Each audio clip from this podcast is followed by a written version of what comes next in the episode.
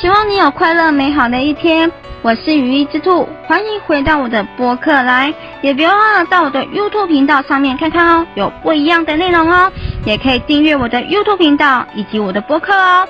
我的 YouTube 频道叫做羽翼之兔，可以搜寻看看哦。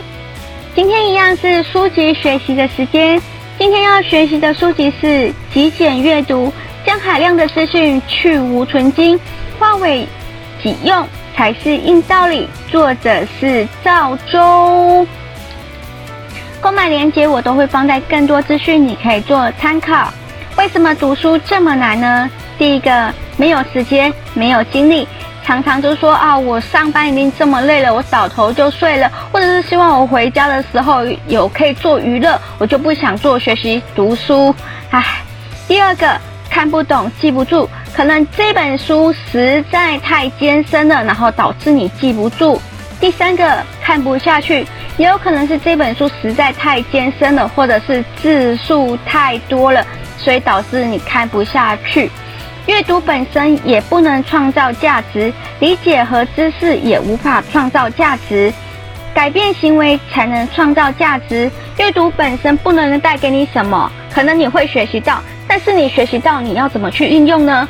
你的理解和知识都无法帮你创造价值，你要读了，然后去改变，才能创造你的价值，或是将这个知识化为你自己所拥有的，然后你可以去运用它，这个才能创造价值。有效学习的五大定理，第一个，自我导向，白话一点就是自我学习的意思。第二个，连接经验。以自己或他人的经验作为连结。第三个，强调实践，不要只是嘴巴说说说，我一定要做到很完美，然后才实际去行动，先行动了再说吧。第四个，聚焦于解决实际的问题，去行动后，你就会发现很多问题，所以你就要实际的去解决这个问题。比如说我在做 YouTube 频道，这边打个广告一下。也不要忘了到我的 YouTube 频道去看看哦，我的 YouTube 频道有更多不一样的内容，欢迎到 YouTube 频道搜寻羽衣之兔就可以找得到我喽。好，比如说我要做一个 YouTube 的影片，我可能会做打稿啦，然后拍摄影片啦、剪辑啦，或者是音效等的问题。那你可能在这之中你会遇到问题，比如说我的剪辑不会啦，我的拍摄要怎么拍摄呢？我的话要怎么讲呢？稿要怎么写呢？诶，你在这个实际去行动的过程，你一定会觉得说啊，我哪里不好，我要去解决这个问题。所以，比如说你剪辑不会，你就去学剪辑嘛，这就是实际去解决问题。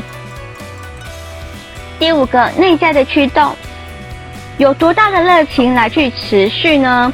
比如说，你今天对一件事情没有兴趣了，是不是因为你对它的热情已经熄灭了？那你要怎么样让那个热情继续的持续下去？这就是你的内在的驱动。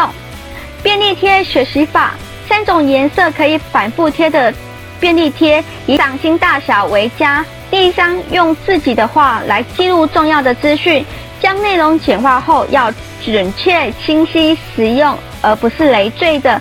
比如说，主管说今天下午三点我们叉叉部门要去做呃开会的内容，那可能是在下午三点。那你要准备的是怎样的内容？今天的要讲的内容是怎样？那如果你没有把它给简化，用自己的话来去说的话，你就会像是主管今天跟我说，呃，下午三点要开会，那是哪一个部门的？然后要带什么东西？要讨论怎样的内容？嗯、呃，就是他都没有简化，就是完全照抄主管的内容。但是如果你把它自己简化，用自己的话来对话，就是说。今天要开会，那是我的部门，那要带什么东西？要讲的是什么？我要准备怎样的内容？那就是一个内容简化，而且准确、清晰、实用的，而不是累赘的。主管说什么？呃，不的，这个是你要自己去抓重点，重点是在哪里？这是蛮重要的。第二个。与自己的经验做结合，这边就有点是在讲说内容行销。有很多书都会跟你说，现在大家都不喜欢被强迫的推销，那都希望做一个内容的行销。那与自己的经验结合，就是一个内容的行销。自己或别人的经验是一个一个的故事，你要把它鲜活的好像是一本书存在的故事的人物，来对应你可以使用的经验，并且去思考它。比如说，这个人可能是一个主人公，然后他去做了什么事，然后邂逅了一个女主角，或者是这个主人公，哎，他用了什么产品？他可能原本来是有怎样的问题，然后结果他用了怎样的产品，然后导致了他，哎，非常好。就是比如说你在讲一个故事一样，但是你在这个故事里面，你可以学习到了很多的东西，然后并且把它运用在你的生活之中。而在这个讲故事的内容，你就去思考它了，你就可以加深你自己的印象了，而且你又可以学习到东西，所以这就是内容形象为什么现在这么夯的原因。第三个，和自己的应用目标结合，你有了明确的目标了之后，那你要怎么去行动？不要说啊，一定要做到很完美啦，才开始行动啦，到底要怎么样先去开始行动？那这个行动和目标的关联性是什么？是不是自己可以控制的？比如说，我今天在呃八月十七号我要做一个专案，那我可能在八月三十号就要完成这个专案。好，我要怎么行动？这个专案里面有怎样的东西？比如说 A、B、C、D，那关联性是什么？呃，可能这个 A 要跟组员去讨论，那或者是跟厂商讨论，那厂商跟这一。些组员是不是我可以控制的？有什么东西是我可以控制的？有什么东西是我不能控制的？所以你要有一个应用的目标，然后去结合起来。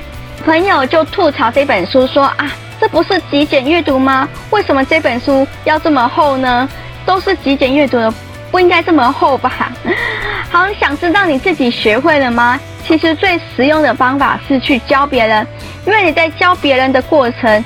你需要去分析、整理，并且去思考怎样的话才能让对方最容易去理解你的内容，让对学习啊与思考会都会加深你的印象。